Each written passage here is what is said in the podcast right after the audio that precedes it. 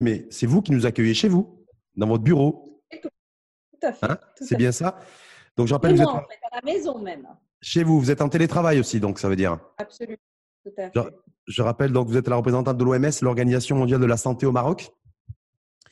Alors, il y a deux euh, infos majeures aujourd'hui. Il y a un, l'annonce faite par le chef de gouvernement tout à l'heure sur le, la prolongation du confinement et la 60 euh, assemblée générale de l'OMS. Donc, on se dit, euh, si on priorise, c'est le Maroc. Bien sûr. Et après, on parlera de la 73e édition de, de, de, de, de l'OMS en, te- en, termes- en- en considérant que c'est une, une assemblée générale ordinaire et non pas extraordinaire. C'est une assemblée mondiale. C'est l'assemblée mondiale de la. Mondiale, mais qui est, qui est ordinaire. Voilà. Se fait tous les, tous les ans au mois de mai, euh, effectivement. On reviendra un petit peu sur les enjeux parce qu'il y a eu quand même beaucoup de critiques aussi sur les concernant l'OMS le- vis-à-vis de, de toute cette pandémie et ce Covid-19. Donc, on, on- on en reparlera ultérieurement. Mais euh, Mariam Bigdali, le, le chef de gouvernement Saladin Latumani, a annoncé une prolongation de trois semaines jusqu'au 10 juin du confinement. Pertinent ou pas pertinent, selon vous? Alors, euh, pertinent ou pas pertinent, la- la- l'annonce des confinements et des déconfinements sont euh, extrêmement contextuels. Donc, euh, c'est un ensemble de, de considérations, euh, de, de, de facteurs qui doivent être pris en considération dans des contextes spécifiques pour savoir comment est-ce qu'on va euh, procéder, on va dire, à, à la à la suite des opérations lors d'une lors d'une épidémie comme celle-ci.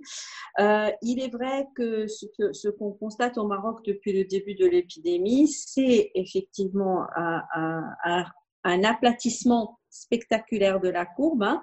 Euh, comme euh, vous avez pu voir au moment où l'épidémie a démarré euh, ailleurs qu'au Maroc, on parlait de cet aplatissement de la courbe. C'est-à-dire que ce qu'on cherche, c'est éviter un très grand nombre de cas, un très nombre, grand nombre de cas euh, sévères, donc vraiment une courbe qui part euh, Mhm. en, en flèche et qui surcharge les, les systèmes de santé. Euh, C'était la stratégie. Voilà, donc la stratégie euh, que- que tous, Non, mais les, que tous les pays ont adoptée, c'est d'aplatir cette courbe, de rester sous la, la, la, la- le qu'on seuil de saturation. Ce qu'ont fait globalement tous les pays du monde, y compris les pays européens qui sont au sud de la Méditerranée, avec qui, nous- qui nous sont proches. Ces pays-là, ça fait, ils sont, ils tous déconfinés. Nous aujourd'hui, on vient de, on vient d'apprendre par la bouche du chef de gouvernement qu'il y a une, une prolongation de, de, de, de trois semaines, c'est-à-dire 20 jours supplémentaires Ouais. jusqu'au 10 juin. Euh, C'est-à-dire qu'on peut aujourd'hui prendre un expresso à Rome, euh, prendre un, un, un Big Mac euh, à Madrid, ok, mais on peut pas, on peut pas le faire chez nous. Donc, me Ben, est-ce que c'était la bonne strate aussi d'attendre que la courbe, que la, faire en sorte d'aplatir, d'aplatir, d'aplatir la courbe? Aujourd'hui, on prolonge, on prolonge, on prolonge le confinement.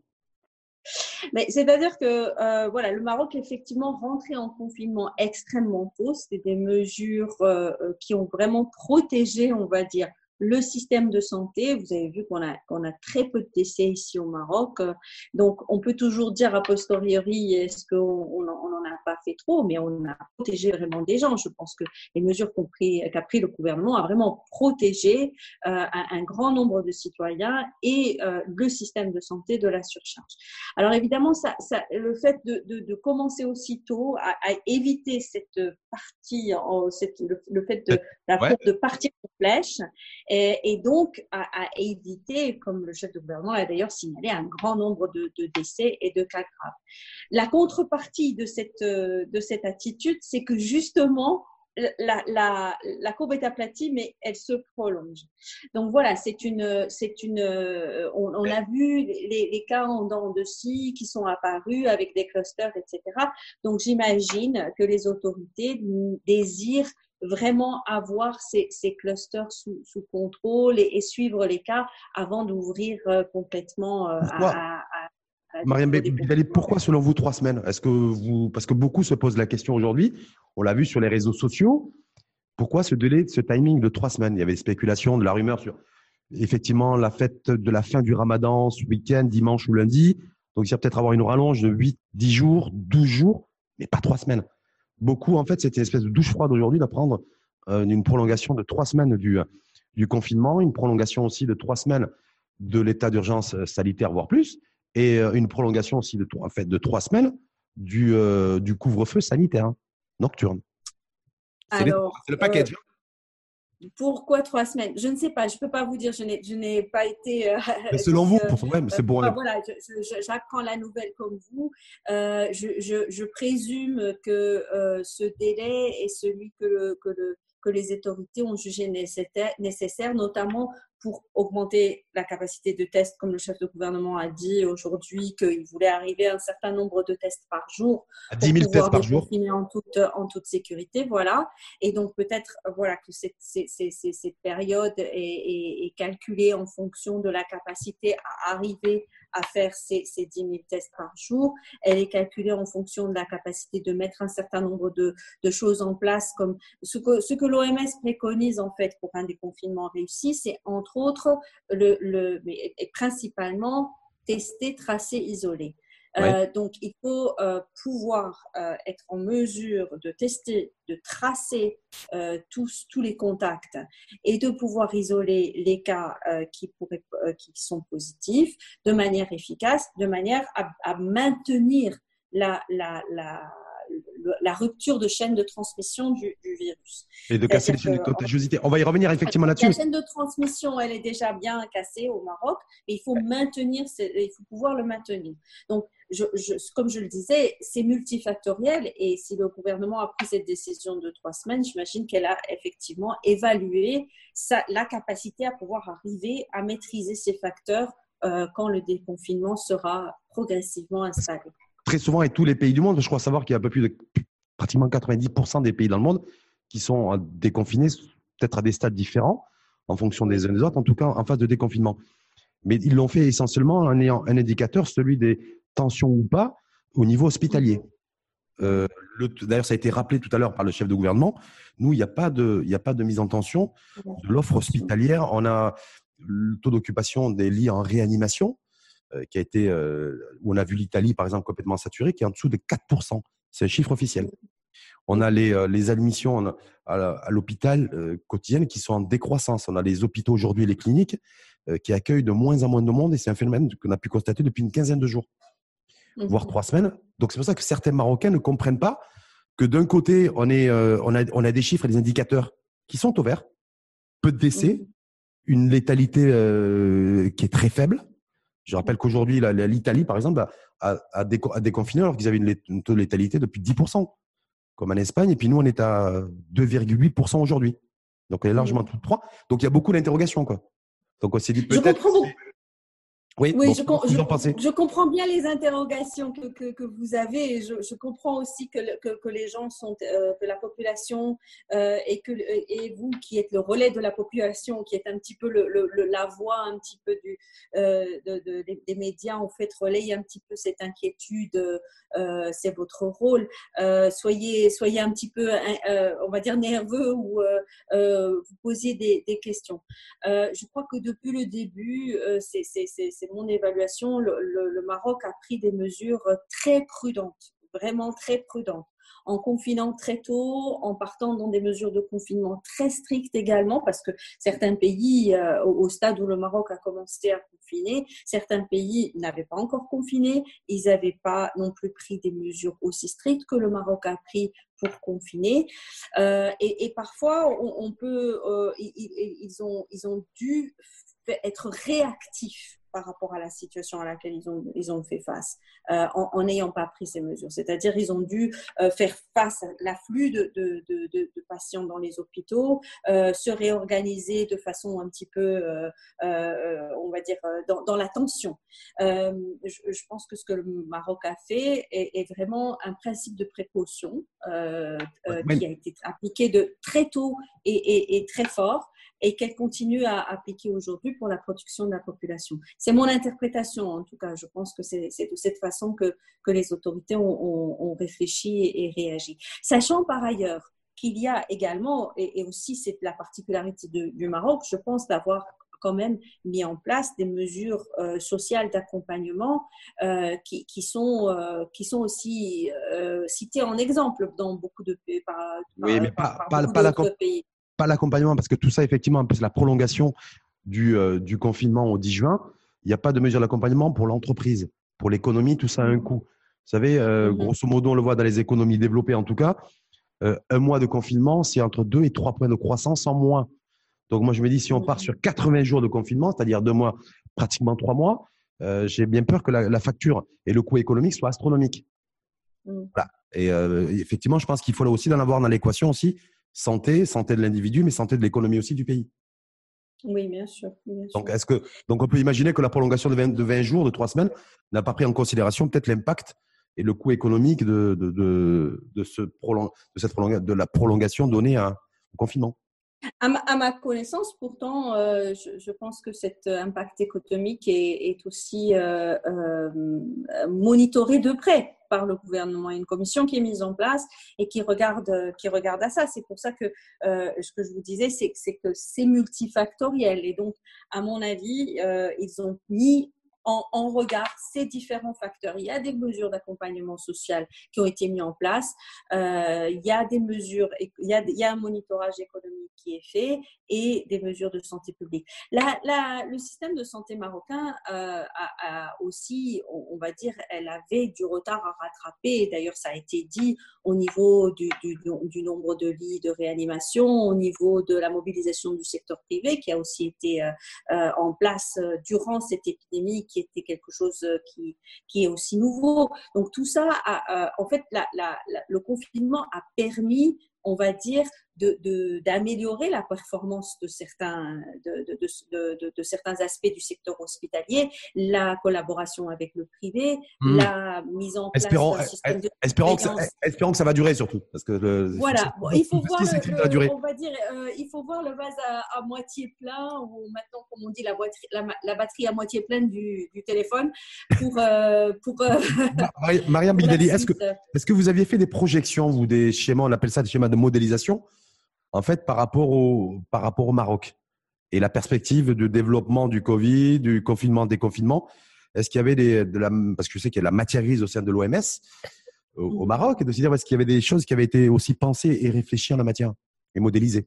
Alors, nous, nous, nous, avons proposé quelques, quelques, quelques quelques modèles euh, au ministère de la Santé, qui eux-mêmes ont d'ailleurs euh, euh, leur, leur, propre modélisation qui sont faites. Et on a confronté un petit peu ces modèles avec le ministère de la Santé, qui ils sont assez concordants d'ailleurs hein, avec cette cette, euh, cette situation, on va dire, en dents de scie qu'on est en hmm. train de. Une espèce de, courbe chaotique, voilà, euh, voilà ces courbes chaotiques qui font que les modèles, ils doivent être sans cesse rajustés.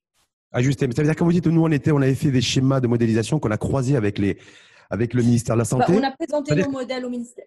Les trois semaines de rajout, en fait, vous n'avez vous êtes, vous pas été surpris cet après-midi d'apprendre qu'il allait avoir une prolongation de trois semaines, du coup Disons que c'est une, euh, une, euh, une attitude, euh, je pense, comme je le disais, qui est un principe de précaution qui a été mis en place. Le, fait est que les modèles, ils, sont, ils sont jamais à 100% corrects. Hein. Les modèles ne peuvent pas permettre de prédire vraiment la situation à 100%. Ce que les modèles permettent de, ils doivent être tout, tout, le temps réajustés. Et comme on a vu l'apparition de tous ces, clusters en fait industriels, commerciaux, familiaux ces dernières semaines, euh, ce, sont des éléments qui à chaque fois doivent être réinjectés dans le modèle euh, pour pouvoir euh, se dire ben, un cluster d'une centaine de personnes dans un, dans un centre commercial dans un centre industriel,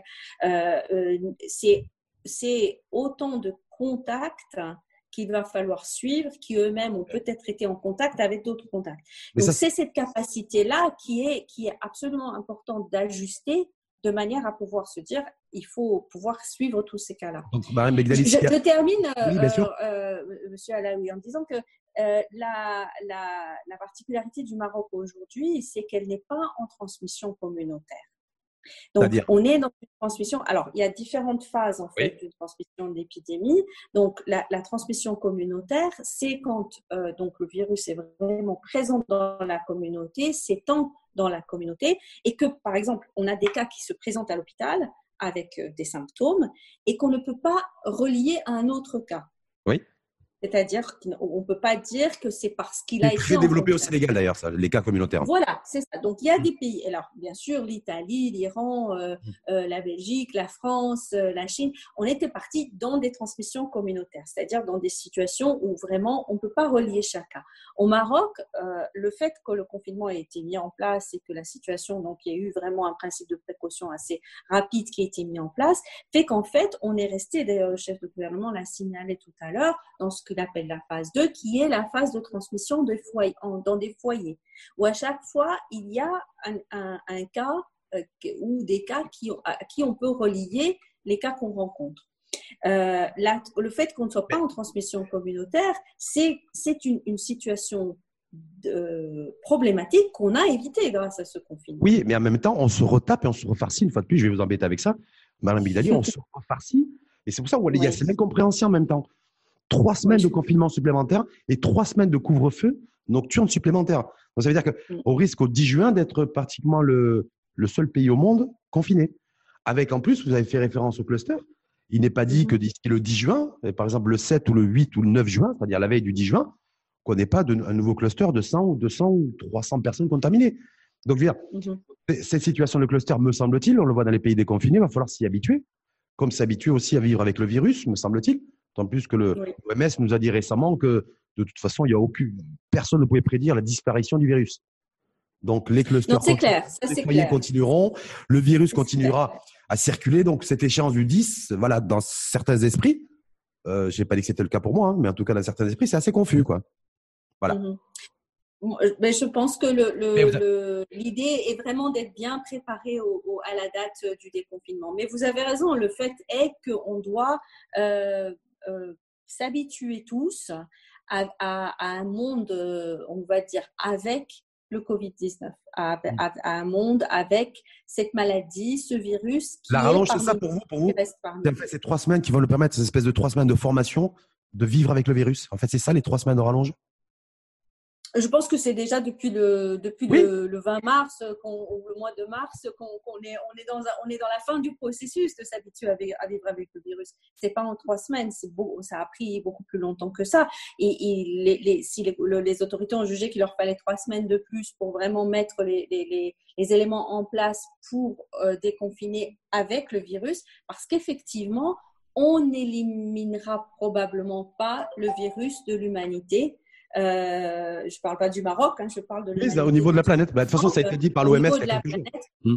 C'est ça, c'est quelque chose qui, qui, est là pour rester avec nous pour l'instant, jusqu'à ce qu'on trouve un vaccin, jusqu'à ce qu'on trouve une façon en fait de, de, de, de le garder vraiment euh, hors, de, hors de nos, de nos transmissions. En même temps, j'ai envie de vous dire, le SRAS-CoV-1, lorsqu'il a disparu, euh, il a disparu sans prévenir. Il a disparu, lui. Et personne n'avait prédit, prédit sa disparition. Donc pourquoi le SRAS-CoV-2, c'est-à-dire le Covid-19, ne disparaîtrait pas comme son, son cousin germain euh, SRAS-CoV-1 ils, sont, ils sont différents, les deux virus. Hein, et ils ont des modes de transmission très, très différents, des contagiosités très différentes aussi. Euh, donc, euh, vous savez, par contre, je peux vous citer un autre coronavirus avec lequel on vit. Lequel? Celui du rhume. Oui. Voilà. Donc voilà, c'est les virus. Euh, mm. Voilà, les virus sont, sont, différents les uns des autres. Ils ont des, des on a, ils ont des façons de, de, vivre avec nous et on a des façons de vivre avec euh, ces virus euh, différents en fonction du virus. Donc effectivement, parfois, voilà, on constate effectivement qu'il il nous laisse tranquilles.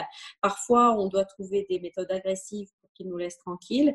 Et un autre virus avec lequel on a, qui est apparu, avec lequel on a appris à vivre, pour lequel on a développé des traitements et des préventions, c'est le VIH, c'est le virus du, sida. Celui-là aussi est un virus qui est apparu et qui est parmi nous, qui reste, qui, qui reste, qu'on n'arrive pas à éliminer euh, et totalement. Qui, et qui en l'occurrence, un taux de mortalité de 100%. Quand on contacte le virus, on est pour le sida. Mais justement, on va dire, bon, c'est un coronavirus un peu différent on le, présente comme très agressif, comme euh, mortel, même si le taux de mortalité est d'un pour cent. Mais par rapport à l'Afrique, euh, est-ce quelle est votre grille de lecture, euh, Bigdali, sur le fait que, d'ailleurs, l'OMS avait prédit des dizaines de milliers de morts, hein, des, dizaines de millions de personnes qui, allaient tomber dans la précarité. Il s'avère qu'aujourd'hui, c'est le continent le, qui est préservé.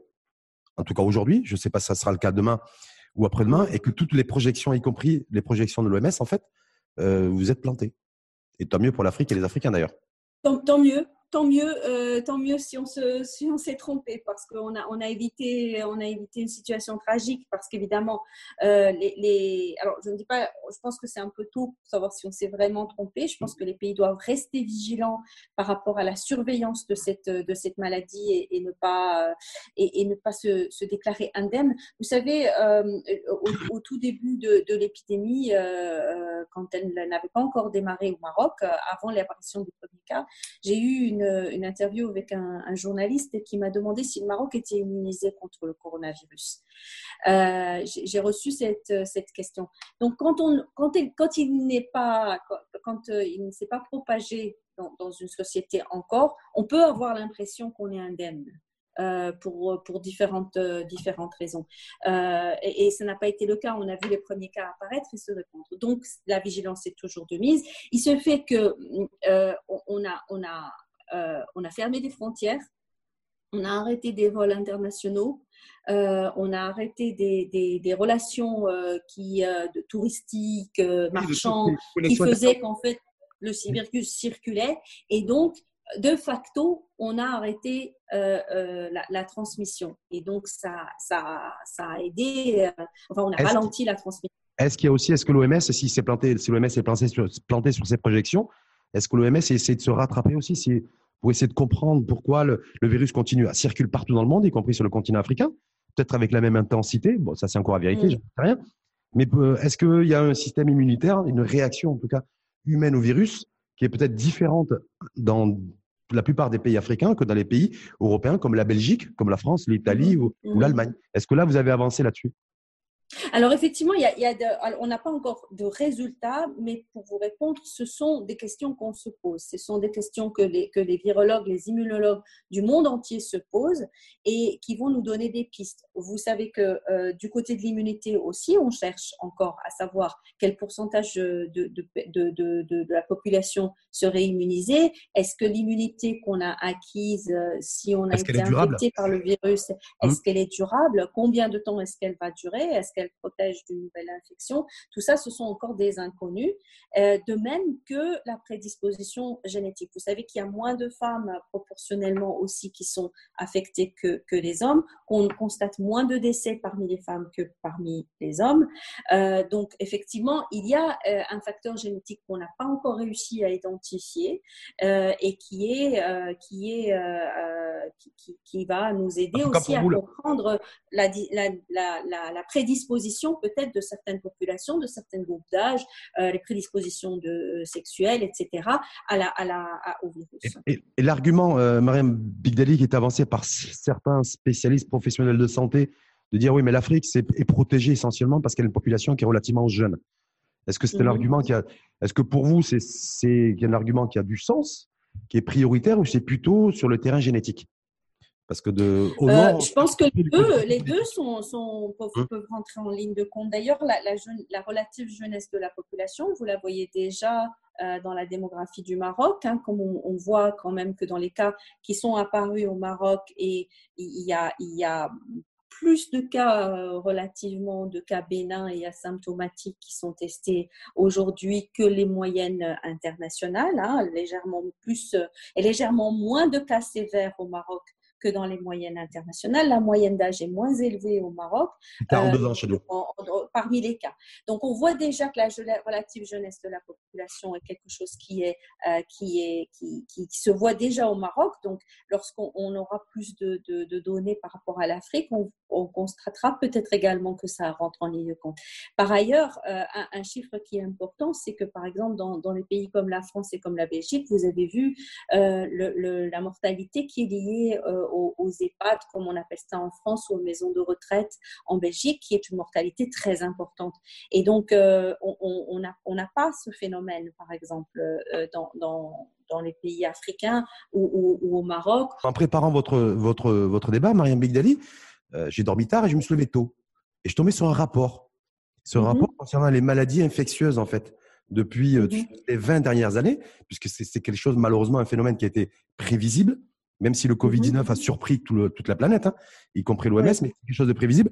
Par contre, dans son rapport, il est, fait, il, est fait, il est fait référence au fait que les grands laboratoires internationaux, les grands mastodontes, ont déserté euh, le, terrain de la recherche de traitement et de vaccins des maladies infectieuses. Et ça, c'est, mmh voilà. Euh, donc, ça fait 20 ans, en fait, que grosso modo, tous les mastodontes et tous les grands laboratoires industriels pharmaceutiques euh, investissent de moins en moins dans la lutte contre les, euh, les, euh, les maladies et les virus infectieux. Mmh est-ce que c'est mmh est-ce que c'est pas ça aujourd'hui la vraie réalité? C'est qu'en fait fondamentalement, on se, on se dit le coronavirus il est là, il va certainement durer, il va falloir vivre avec. il y en aura d'autres aussi parce qu'on nous dit que dans les prochains mois ou les prochaines années, il devrait y avoir d'autres virus simplement parce qu'on n'a pas bossé, parce qu'on n'a pas investi. Et quand je dis on, c'est-à-dire les laboratoires pharmaceutiques, les pouvoirs publics ont déserté l'espace de recherche euh, et de recherche fondamentale, et de recherche scientifique et de recherche médicale sur les virus et les maladies infectieuses. Vous savez, les laboratoires pharmaceutiques, elles investissent un champ de recherche euh, qui, elles sont, ce sont des, structures qui, qui, ont pour but de faire du profit. Hein. Il, faut, il faut bien dire euh, les choses comme elles sont. Elles participent à une réponse de santé comme, euh, comme un, des acteurs du système de santé, mais leur objectif, c'est de, de, de, de, vendre des, des, produits et des, vaccins et, des médicaments. Les pouvoirs publics, eux, effectivement, ils ont une responsabilité et c'est là que je, je, je, mettrais plutôt le, le, doigt sur le désinvestissement de la recherche en santé publique. Euh, Mais en maladies infectieuses, plus particulièrement, ces 20 dernières années. C'est ça. Donc, dans mm. la santé publique, il y a la problématique des maladies infectieuses, il y a la problématique de la préparation aux urgences. Parce que c'est ça aussi qui est, qui est un, un, un, élément important, on va dire, de pays qui s'attendent à avoir des urgences de santé publique, qui préparent leur, euh, leur euh, système de surveillance à cette, euh, à cette trilogie fondamentale du tester, tracer et, isolé. C'est des, des, des, quand on a vécu des épidémies d'Ebola ou des épidémies de, de choléra ou, ou, ou, des épidémies de rougeole par, parmi la population des enfants, on, on, on, connaît cette, cette, triade du euh, testé, tracé et, isolé. Euh, quand on n'a pas vécu, euh, quand on n'a pas été confronté à, ce, à, ce, à, ce, à, ces chocs du système depuis longtemps, et c'est, et c'est le cas dans beaucoup de, de systèmes de, de, santé au monde, mmh. on peut par exemple faire la, la, la relation avec la Corée du Sud, qui a énormément appris d'un autre coronavirus que le Maroc n'a pas connu, qui est le MERS-CoV, euh, que, qui a été importé en Corée du Sud et qui a, suite à cette, à cette épidémie, la, la Corée du Sud a complètement réformé son système de, de, de surveillance et de réponse aux, aux, épidémies et aux pandémies, et a appliqué ce plan quand le, quand, quand le Covid-19 est, est, arrivé. Donc, c'est cet, cet élément-là, cet investissement fondamental dans la préparation et, et, et dans, la, dans, la, dans le, la mise en place de ces, de ces structures de tests et de traçage d'isolation, d'isolement, qui sont les principes fondamentaux de la santé publique qui ont, qui ont peut-être manqué dans certains contextes. Mmh, et ben, c'est peut-être pour ça aussi que beaucoup de pays on se sont retrouvés complètement débordés euh, durant mmh. l'émergence, en tout cas, et surtout la montée en intensité de ce Covid, de ce Covid 19. Mais juste, je, euh, parce que je voulais juste vous interroger aussi parce que ce qui m'a surpris en préparant l'émission, c'est que mmh sur euh, le taux de guérison, vous avez vu au Maroc, un petit peu à l'image d'ailleurs de la moyenne en Afrique est extrêmement élevé. Je crois qu'il a, il a dépassé les 50% aujourd'hui. Euh, guérison rendue possible grâce à la validation d'un traitement, d'un protocole basé essentiellement sur l'hydroxychloroquine. Hydroxychloroquine, qui, ah, vous grattez le menton? Non? Oui. C'est la chloroquine, c'est le planquénil, mais en fait que l'OMS ne le reconnaît pas. Euh, en fait, on ne reconnaît pas l'efficacité. Et si, euh, est-ce que, par exemple, aujourd'hui, au Maroc, d'ailleurs, je crois que le ministre, de la Santé, Khalid Aïtaleb, avait fait une sortie il y a une dizaine de jours, une quinzaine de jours, en disant voilà, nous, l'hydroxychloroquine, ça marche chez nous. Dans des pays africains aussi, euh, l'autre jour, j'ai reçu en, débat un haut responsable au, Sénégal. Pareil, l'hydroxychloroquine, ça marche chez nous. Et l'OMS, pour elle, c'est l'efficacité n'est pas prouvée. Donc, on ne recommande pas l'hydroxychloroquine. Est-ce que ça peut aussi, comment ça peut être, euh, voilà, dans certains esprits, on peut ne pas comprendre. D'un côté, il y a des pays où ça marche, y compris chez nous au Maroc. Et, euh, et vous, l'OMS, c'est-à-dire vous, hein, l'OMS en tant qu'organisation, vous dites, ben nous, on recommande pas l'hydroxychloroquine parce que c'est pas efficace scientifiquement.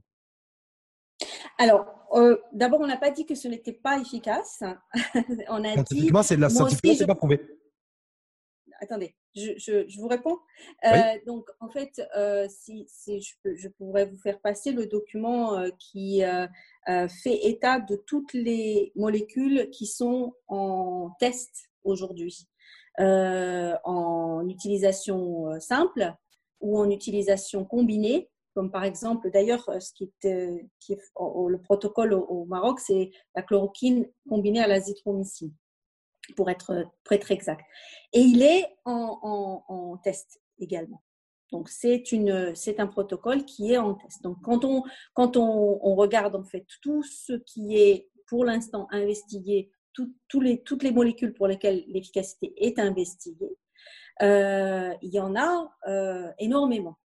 Et la chloroquine en fait partie. Donc la chloroquine est aujourd'hui en test, comme euh, les autres traitements qui sont proposés et qui démontrent euh, une, disons, une promesse d'efficacité pour euh, le, le, traitement.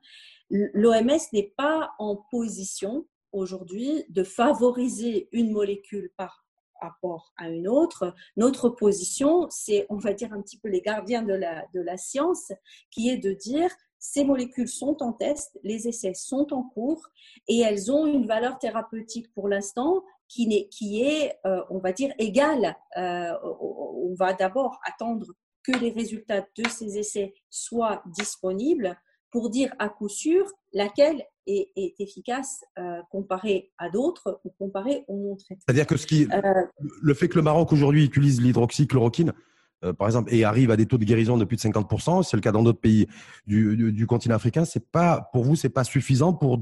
C'est-à-dire que ce qui demande encore des tests et des essais cliniques. Oui, je sais pas. Oui, parce que, euh, je vais vous expliquer pourquoi.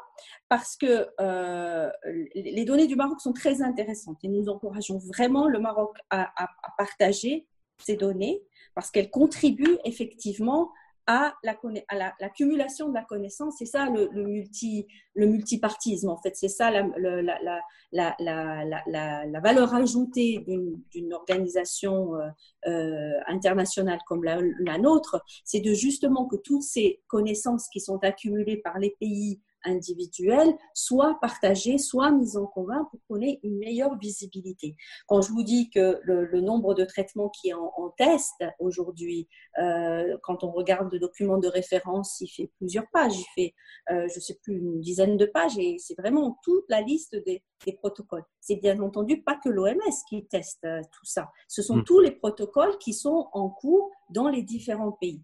Alors, je termine. ce que je veux dire, c'est qu'au Maroc, effectivement, on, a on constate un excellent taux de guérison, mais on n'a pas de comparatif. C'est-à-dire que euh, on, ne sait pas si tous ces patients, s'ils n'avaient pas reçu l'hydroxychloroquine, la chloroquine, quel aurait été le décours de leur maladie? Est-ce qu'ils auraient guéri plus vite, moins vite euh, on, ne sait, ou moins ou plus, on ne sait pas parce qu'on n'a pas ce contrôle. Donc, les données euh, du, Maroc. Euh, donc la, situation du Maroc est, vraiment très très intéressante. C'est le partage de ces informations et le, croisement de ces informations avec d'autres situations où les malades ont évolué avec d'autres traitements et puis les essais cliniques qui vont vraiment dire si la chloroquine est à 100% efficace ou pas.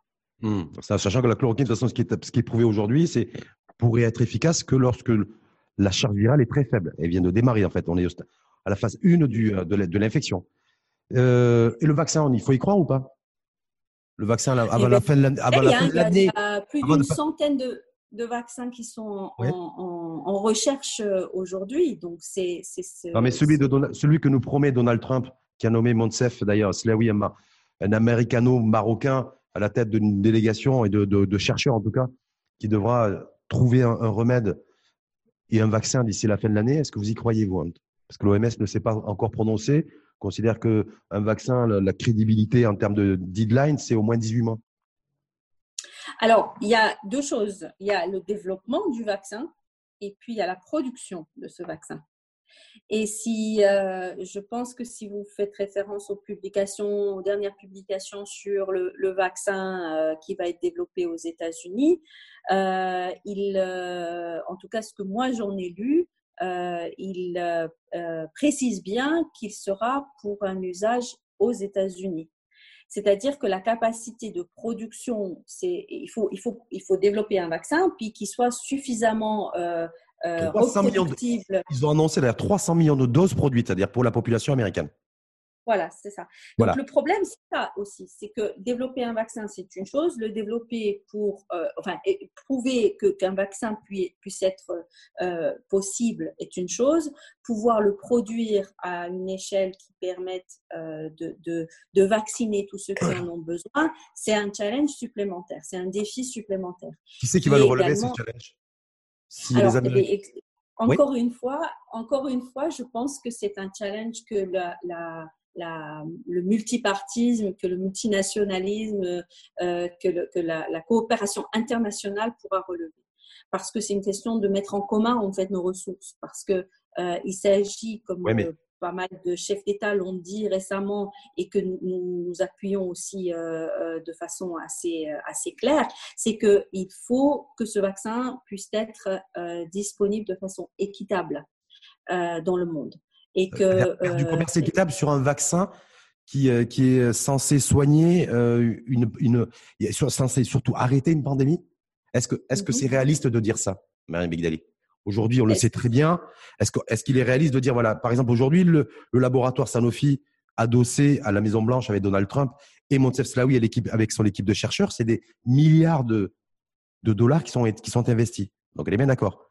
Je sais que votre champ d'expertise aussi, Mme Bigdali, c'est la financiarisation de l'économie de la santé.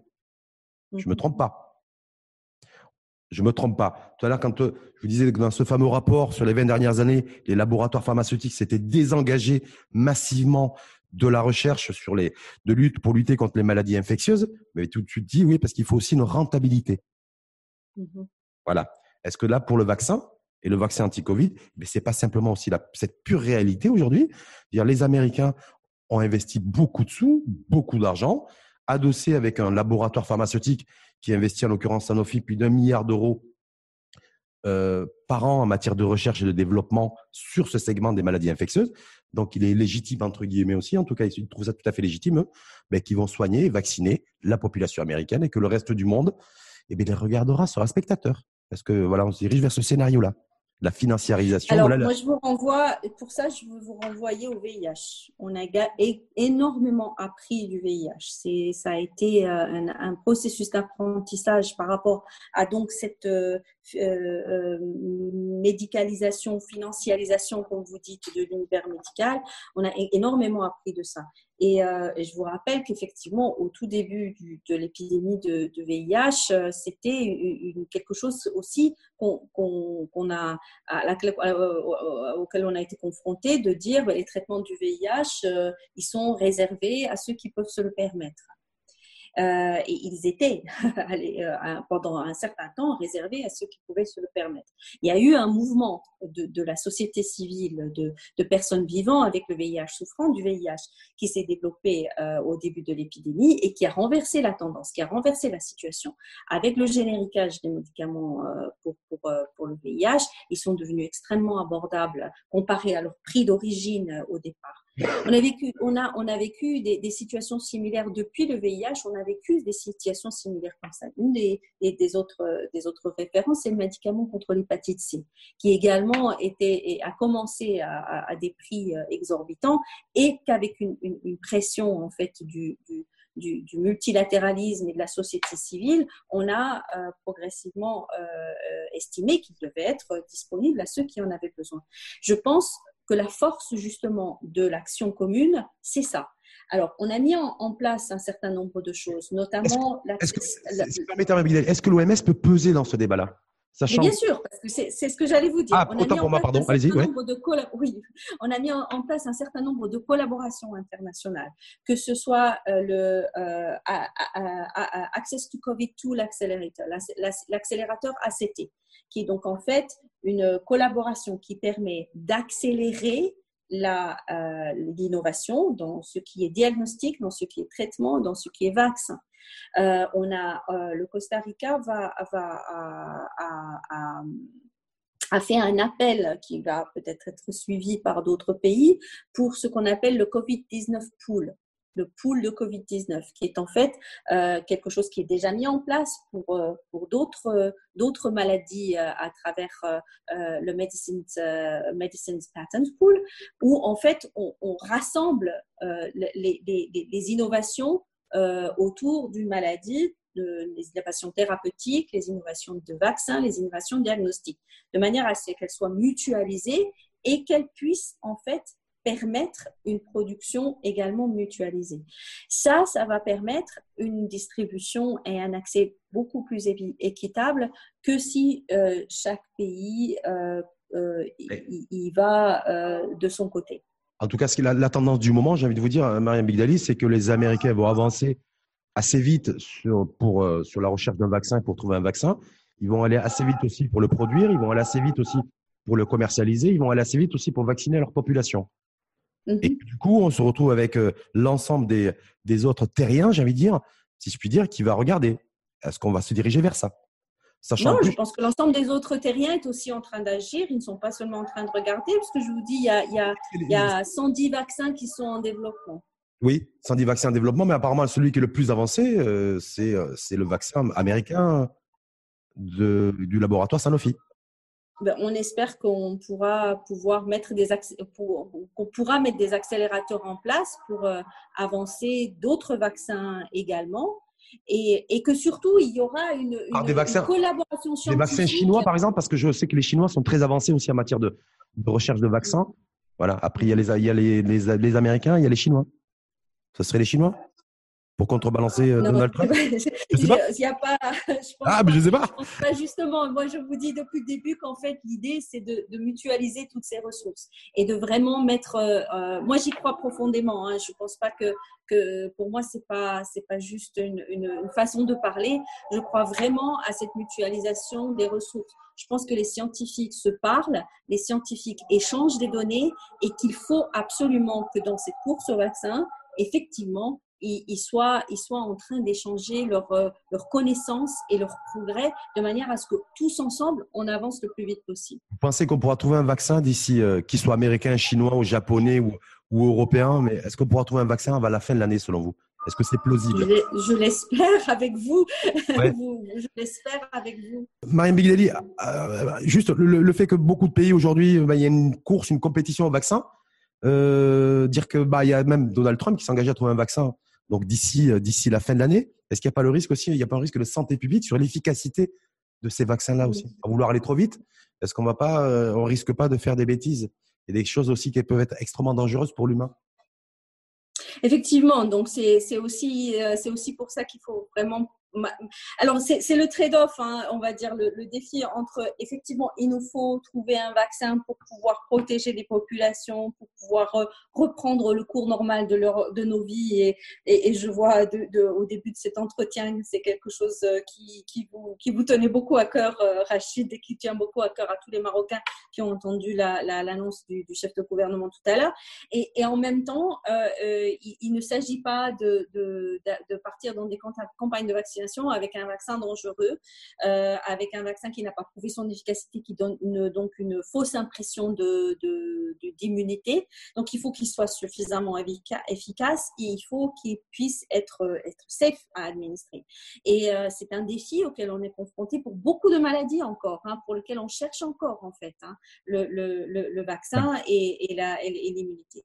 Donc, euh, donc voilà, c'est, c'est pas quelque chose qui se fait à la légère, ni quelque chose qui se fait dans la précision est-ce que vous seriez, rien que sur le principe, euh, Marianne Begdali, est-ce que vous seriez pour le fait que ce vaccin anti-Covid soit obligatoire, soit rendu obligatoire pour, pour tous les citoyens lorsqu'il sera disponible pour tout le monde? Est-ce que pour vous, il faut qu'il soit obligatoire ou pas? Parce que le débat va se poser aussi. Le débat va se poser. Je ne peux pas vous dire là pour l'instant, euh, parce que euh, tout dépend en fait de, de, de, de, ce, que ce, sera, ce que sera ce vaccin. Euh, ce, ce qui va coûter, euh, combien de doses il va falloir, est-ce qu'il va falloir l'administrer chaque année, euh, comme par exemple c'est le cas du vaccin de la grippe, hein, qu'il Mmh, faut mmh. recommencer la vaccination chaque année. Donc il y a énormément d'inconnus encore à ce, à ce stade pour savoir si ce sera combien de doses, quelle périodicité, sur quelle, po- sur quelle population est-ce qu'il est safe de le- de l'administrer. Euh, euh, donc ça, ça aussi. Il y a énormément de choses qu'on cherche encore aussi sur la transmission. Par exemple, le- est-ce que les vaccins, les, les enfants, quel est le, le-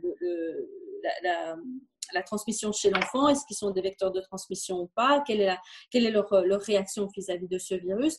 Donc, il y a énormément d'inconnus euh, dans beaucoup de domaines. La génétique, la transmission, l'immunité, euh, donc tout ça s'ajoute en fait, ce sont toutes ces inconnus qui s'ajoutent, qui font qu'en fait aujourd'hui on ne peut pas vraiment prendre de décision éclairée sur euh, euh, est-ce que ce vaccin devra être obligatoire ou pas. C'est-à-dire que même quand on aura trouvé un vaccin, il restera encore toujours les inconnus à lever. C'est ce que vous voulez, vous voulez dire en fait. C'est ça, exactement. Et puis il faudra prendre en, facteur, en compte ces facteurs qui, qui seront connus ou inconnus à ce moment-là, ça dépend où on en sera dans l'évolution, Ouais, ben, pour prendre des décisions qui, qui seront, qui seront les. Magdalene, on, a- on en a parlé, on disait qu'il y avait deux grosses actus euh, aujourd'hui. D'un côté, la prolongation du confinement de trois semaines au Maroc. hein, donc, jusque, on va se farcir encore du confinement jusqu'au 10 juin. Maintenant, c'est rendu officiel. Ça a été rendu officiel en début d'après-midi par le chef de gouvernement. C'est vous qui utilisez ces termes, moi, Chine. Ah, C'est moi qui parle. Ah, je me dis, parce qu'il y en a beaucoup ici. Voilà. Vous imaginez, 60 81 jours de confinement. L'impact psychologique, je crois que c'est c'est pas simple. hein. Je, je, c'est- je ne nie absolument pas ni l'impact psychologique ni l'impact économique de ce confinement.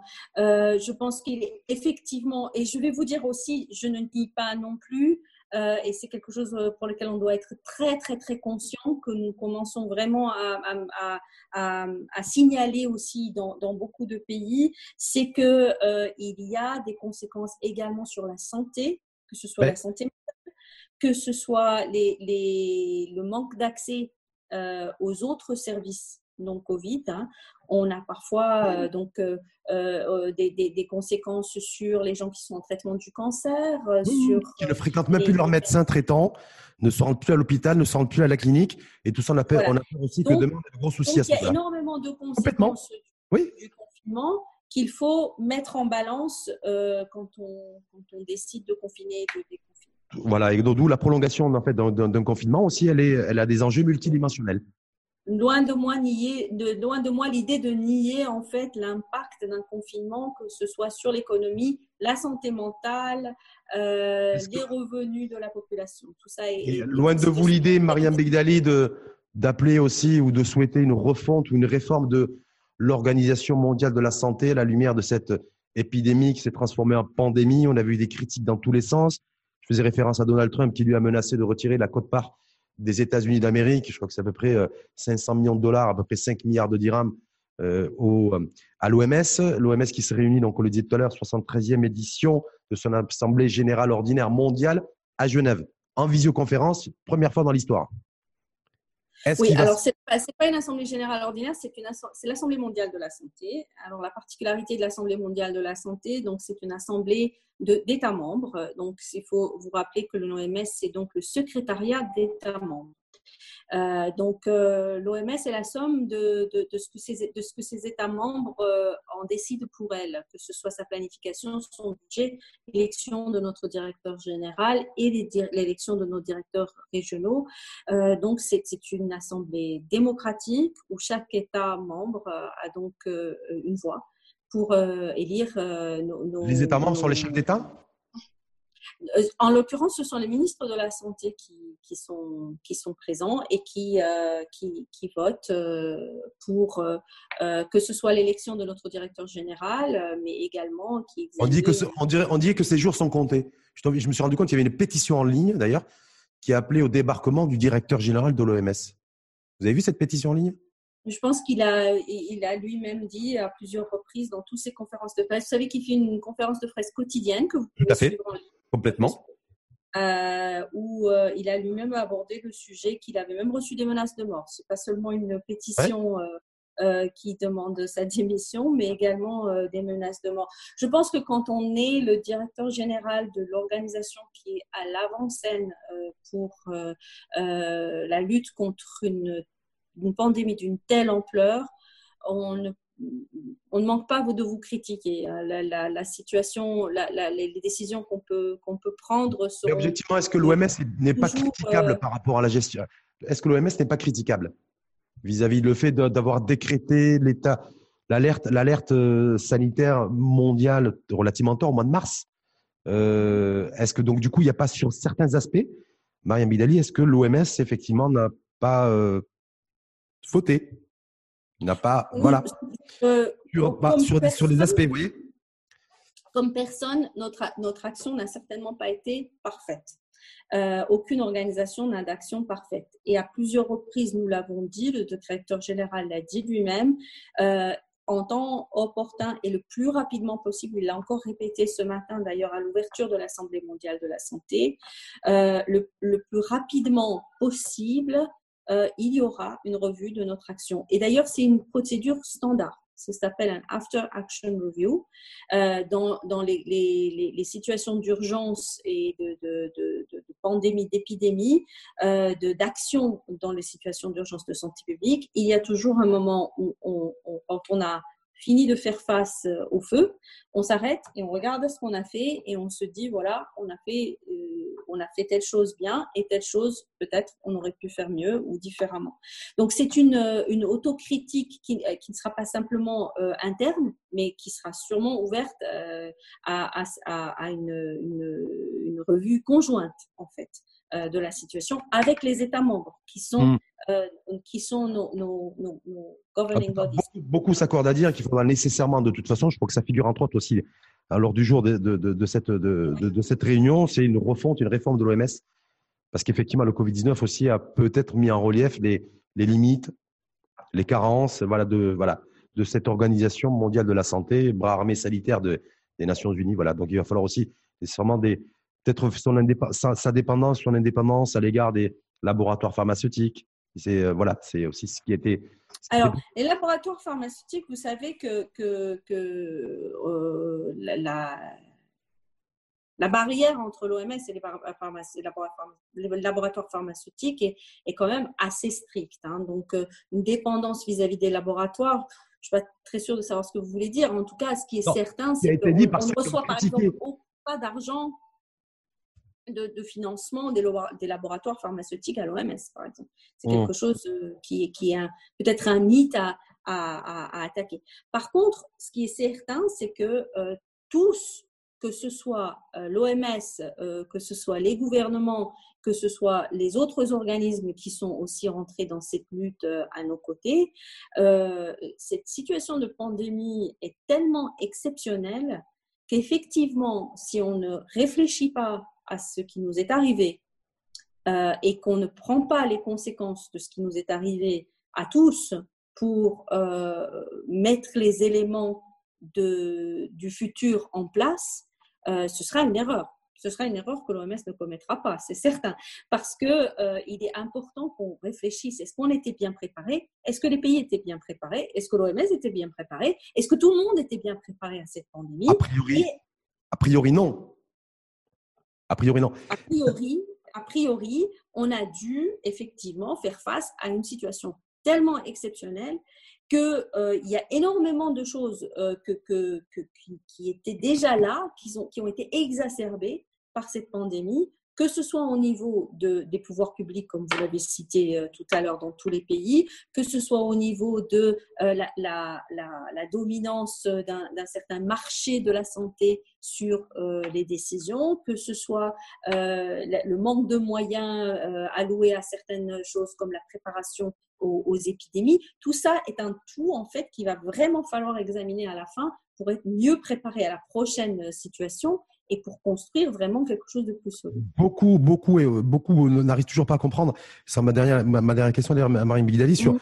le fait qu'encore aujourd'hui, on est le 18 mai, déclenchement mhm. du virus, on sait que c'est en Chine, localisé dans une région chinoise qui est Wuhan, on est bien d'accord? Et encore aujourd'hui, il y a l'OMS n'est pas autorisé à se rendre en Chine, à se rendre dans cette région Wuhan pour essayer de mener aussi euh, une enquête, de pouvoir discuter avec les uns et avec les autres pour savoir euh, avec précision déterminer l'origine du virus. Est-ce que ça, c'est normal? On est le 18 mai aujourd'hui, l'OMS n'y arrive toujours pas. Alors, oui, en même temps, euh, les gouvernements sont souverains sur leur territoire et donc euh, si le, le, gouvernement de la Chine, enfin les, autorités chinoises ont, les capacités de faire cette investigation, ce qui est important, c'est qu'ils partagent les résultats de leur, euh, de leur, de leur, de leur recherche pour qu'on puisse la partager avec les autres pays et qu'on puisse, euh, et qu'on puisse en fait tous tirer des leçons sur ce qu'on appelle l'origine euh, zoonotique de, de, ce virus. Euh, donc, il, ne s'agit en aucun cas que ce soit en Chine ou ailleurs que l'OMS se substitue aux expertises nationales.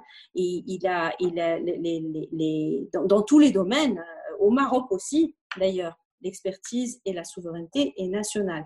Nous sommes là pour, euh, pour ah, euh, apporter un soutien quand c'est nécessaire. Je comprends, quand, on est, quand on a une épidémie, une pandémie, c'est une pandémie, le monde entier est touché aujourd'hui. Euh, ça mhm. fait plus de cinq mois. C'est des centaines de milliers de morts. D'accord? Et on ne, on ne sait toujours pas l'origine réelle, en tout cas attestée par l'OMS, parce que chacun accorde du crédit et de la confiance à l'Organisation mondiale de la santé, bras armé, une mhm. sanitaire des Nations Unies, vous avez dit, nous, les, les gardiens du, du, temple de la science. D'accord? Mhm. Donc, si on doit bien faire confiance à une organisation, c'est bien l'OMS. Mais l'OMS aujourd'hui, 18 mai, est toujours empêché de se rendre en Chine, dans cette région, pour faire ses propres investigations et mener sa propre enquête pour déterminer l'origine du virus. C'est tout ce que je retiens. Je ne dis pas que l'OMS est empêché. Je pense que les experts chinois sont en train de faire leur travail sur euh, ces investigations qui ne sont pas faciles, hein, qui sont, qui bah, sont pas euh, euh, je veux dire, c'est un travail de détective de, de, retrouver les traces de ce virus euh, entre, entre la chauve-souris et, et, le pangolin. les autres espèces qui ont pu, euh, qui ont pu servir de réservoir et d'autres jusqu'à ce qu'ils se développent chez l'homme. Donc c'est un travail d'investigation. D'autres organismes des Nations Unies sont engagés dans ces investigations également. La FAO, l'Organisation internationale pour la santé animale, sont des organismes qui, sont, euh, qui, sont, qui, recherchent les zoonoses, qui recherchent les, les, les, les origines des, des, virus qui nous viennent de, de l'animal. Et donc, euh, donc voilà, ces, ces, expertises sont, sont mobilisées, sont rassemblées. Euh, dans ce cas-là, euh, il, il, nous faudra euh, les résultats quand euh, qu'il faudra pouvoir accéder aux résultats quand ils seront disponibles et, et, pouvoir les partager. Euh, mais si les experts sont en train de faire leur travail, on va les laisser faire leur travail. parce qu'en même temps, je me dis, on se lance à la, à la chasse, au, la chasse au vaccin, mais avant peut-être mhm. pour trouver le, le, bon vaccin, en tout cas le, le, vaccin le plus efficace, ce qui aurait été à mon avis mieux, c'est de connaître aussi, d'avoir des données précises sur l'origine du virus. Voilà, ça me paraît, ça me paraît cohérent, en plein de bon sens, non? Ben oui, il faut l'avoir. Il faut avoir terminé cette investigation pour pouvoir partager les données. Vous savez que le séquençage génétique, c'est la même chose. Hein. C'est quelque chose qui a été fait rapidement et partagé et qui continue d'être fait parce qu'on continue à, regarder euh, au, virus qui circule. Peut-être que le séquençage génétique au Maroc n'est pas le même que le séquençage génétique euh, dans un autre pays. Donc tout ça, ce sont des données absolument critiques pour pouvoir euh, trouver la solution. Dernière petite question, parce que Mme Bigdali, ça fait, ça fait 50 minutes que je l'embête. Donc, on va trois semaines de confinement supplémentaire. C'est également euh, vrai pour vous. Ce sera également une réalité pour vous. Vous, allez bien, vous allez bien vivre les trois semaines de confinement supplémentaire? Eh bien, écoutez, je travaille de la maison. Euh, J'essaye de, de, faire de l'exercice euh, tous les jours malgré le fait que je suis à la maison. Faites faire de la gym, faites de la gym, du vélo d'appartement je fais du yoga, beaucoup de yoga. Puis surtout, je me demande quand est-ce que je vais revoir ma famille parce que tout le monde est. Vous êtes basé en euh, Belgique Vous êtes en Belgique Alors, oui, voilà, on est, nous sommes belges. Ma famille, euh, mon mari est pour l'instant en France. Euh, mes filles sont l'une en France, l'autre en Belgique. et donc voilà, la réunion familiale n'est pas pour sitôt en tout cas, en Belgique, ils ont commencé enfin, petit à petit, en tout cas, ils ont lancé les, premières séquences, les premières phases de déconfinement. En France aussi, également. Hum. Mais je vu que la Belgique très touchée d'ailleurs, très, très touchée la Belgique par le, par le Covid-19. Je crois que très touchée, très touchée aussi euh, avec euh, beaucoup, euh, une, près de la moitié des décès qui sont en fait enregistrés dans, dans les maisons, ce qu'on appelle les maisons de repos en Belgique, qui sont en fait les maisons de retraite pour les vieilles personnes qui ont été très, très durement touchées par cette, Donc, épidémie. Marianne Bigdali, en tant que représentante de l'OMS, est aussi impatiente de retrouver, de recouvrir à la liberté, à la vie. Hein on est tous impatients de retrouver nos familles et de, de, nous, de, nous, serrer les uns les autres dans les bras. Pour, euh, mais le chef de gouvernement, il a dit, euh, le, chef de le chef de gouvernement a dit, pas pour l'instant, trois semaines supplémentaires. 10 juin. Ces raisons que 10 juin, 10 juin, 10 juin, 18 heures, pour être précis. Et encore, on verra. Voilà. Donc, il a sûrement ces raisons que nous respectons et nous respecterons le confinement à la lettre. Et les mesures barrières et la distanciation physique essentiellement qui serait plus Exactement. Alors là, j'en profite moi pour avoir le mot de la fin sur ces distanciations physiques. Moi, j'insiste à chaque fois pour dire qu'on on est en distanciation physique, on n'est pas en distanciation sociale. Ce que je, que je rappelle, c'est que la distanciation sociale, ça veut dire la distance entre les classes sociales, entre les groupes sociaux, ce qui n'est pas le cas. On est, de, on est tous ensemble dans cette aventure et on s'en sortira ensemble. Mmh y compris avec ou sans vaccin américain Ensemble. avec les vaccins américains, chinois et européens. Merci en tout cas. Ensemble, on est plus fort. Merci en tout cas, Marianne Bigdali. Merci beaucoup à vous. Merci à vous pour cette opportunité d'échanger avec vous. C'est toujours un plaisir. Merci en tout cas. Je rappelle que vous êtes représentant de l'OMS, l'Organisation mondiale de la santé au Maroc. À très bientôt, à très vite. À bientôt.